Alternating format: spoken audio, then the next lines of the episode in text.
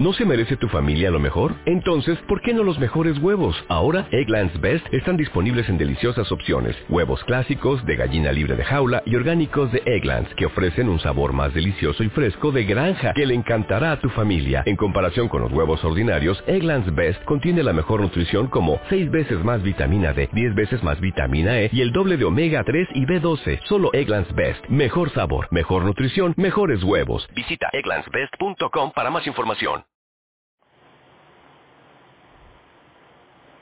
Hola, buenos días de La Habana. Soy, como ya es tradición, en tres semanas, Joanny Sánchez.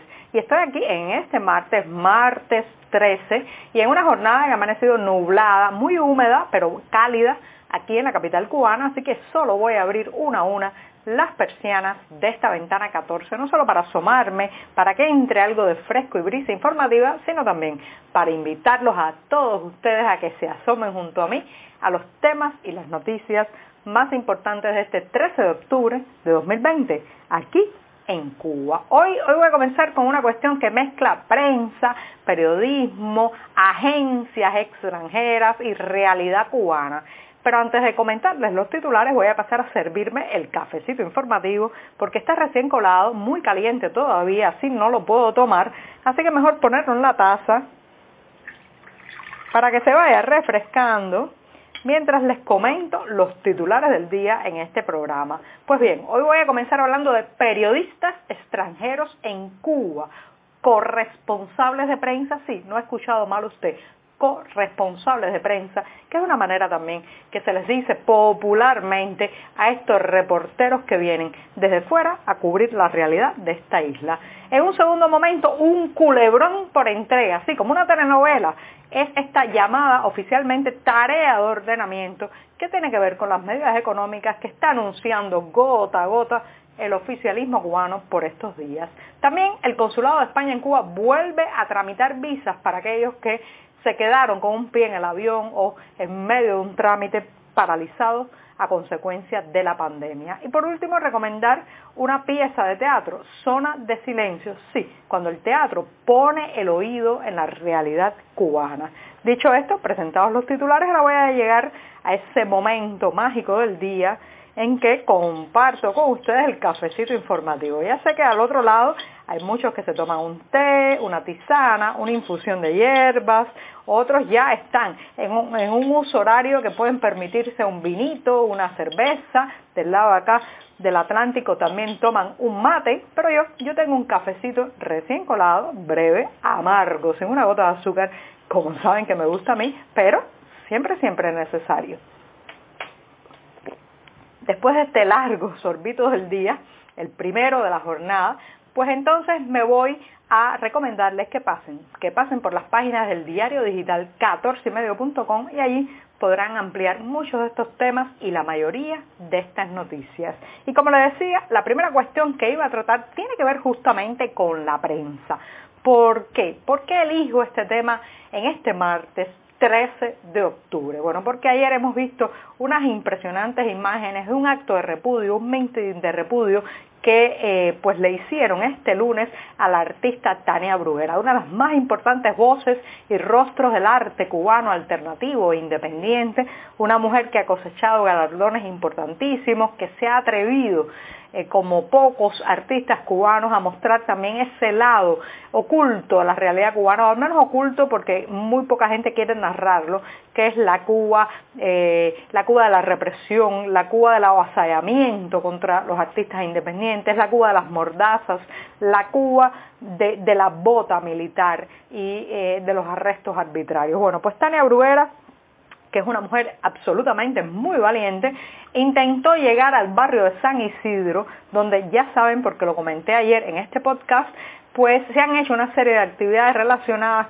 de alguna manera alrededor del 10 de octubre, día en que comenzó la independencia o la gesta de independencia cubana, y a partir de ese momento, como saben también, pues se detonaron una serie de actos represivos y ayer cuando Tania Bruguera intentó acercarse a la zona, el barrio de San Isidro, en La Habana Vieja, pues le hicieron otro meeting de odio, otro meeting de repudio. Señoras y señores, no hemos avanzado nada como nación, son las mismas las mismas imágenes que la niña Joanny Sánchez vio cuando tenía solo cinco años en 1980 durante eh, los tristemente célebres actos de repudio contra las personas que querían emigrar a través del puerto de Mariel. ¿Cómo puede ser que 40 años después, como nación, como país, como sociedad, sigamos haciendo esas chapuzas, esos actos de intolerancia, esos momentos de odio en que personas se lanzaron contra una artista, es una mujer pacífica, es una mujer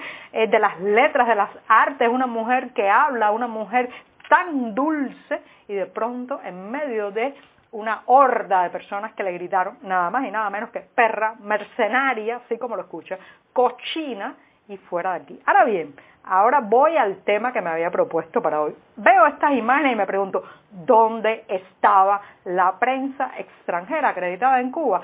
Cuando no solamente el 10 de octubre ocurrieron, el sábado pasado ocurrieron los actos represivos contra varias figuras del activismo y el arte independiente, sino ayer mismo, cuando esta artista fue agredida, eh, fue vilipendiada en público. Bueno, señoras y señores, el problema es que aquí la prensa extranjera acreditada en este país no quiere buscarse problemas.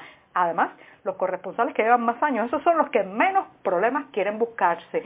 Quieren la mayoría, no quiero generalizar porque hay realmente agencias y reporteros muy valiosos, pero la mayoría, no nos engañemos, le sigue la pauta al gobierno, sigue la pauta informativa que le dicta la Plaza de la Revolución. Entonces, como no quieren incomodar al poder, lo que escriben es de cosas que tienen que ver con el folclore, eh, con el emprendimiento, todo es muy light, todo es muy lindo, todo tiene tonos rosados, bonitos, pero cuando ocurre algo como esto, y ya lo sabían por anticipado, y un periodista tiene el deber de cubrir una información cuando es importante, y sobre todo si la saben por anticipado, pues tiene que prepararse, organizarse para estar ahí donde estaba la prensa extranjera cuando los actos de repudio en San Isidro, los arrestos arbitrarios. Entonces, ¿qué se ganan con esto? Bueno, la burla popular que los llama con razón, en lugar de corresponsales extranjeros, extranjeros, perdón, en lugar de corresponsales extranjeros, los llama corresponsables extranjeros, sí, corresponsables de la mordaza, corresponsables del insulto, corresponsables de la intolerancia, porque no reflejan la realidad cubana. No pasa nada en el sentido que, una vez, una vez Cuba necesitó a las agencias de prensa extranjera y a los reporteros de otra parte del mundo para narrar su realidad. Ahora, ahora está la prensa independiente, tiene fuerza, están las nuevas tecnologías para contar lo que pasa puertas adentro de la isla, pero siempre queda un mal sabor de por qué estas agencias de prensa no se atreven. ¿Saben por qué? Por privilegios, prebendas y miedo. Desde que llegan, desde que aterrizan, los empiezan a presionar. Para importar un auto les ponen eh, pues requisitos que deben cumplir informativamente. Muchas veces también pues los vigilan, le ponen micrófonos en su casa.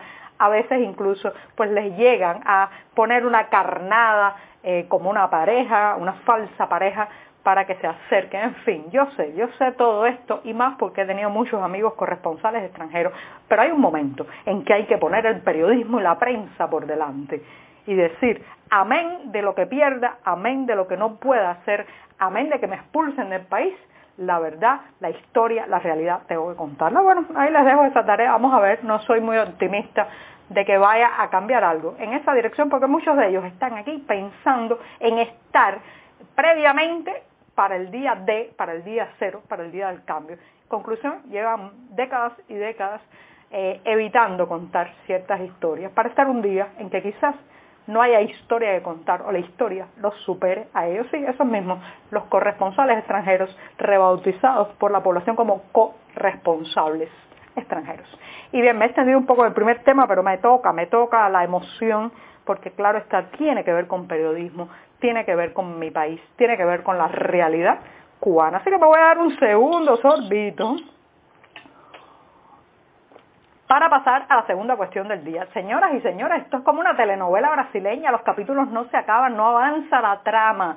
Me estoy refiriendo al anuncio oficial sobre las medidas económicas, la estrategia económica o lo que se ha dado en llamar eh, en, este, en este vocabulario de los neologismos del oficialismo cubano, la tarea de ordenamiento. Fíjense qué palabras, esto ya es como un pelotón militar donde nos van a ordenar, poner en fila, vamos a tener que, que, que bueno, pues girar a la derecha, girar a la izquierda, marche, en fin.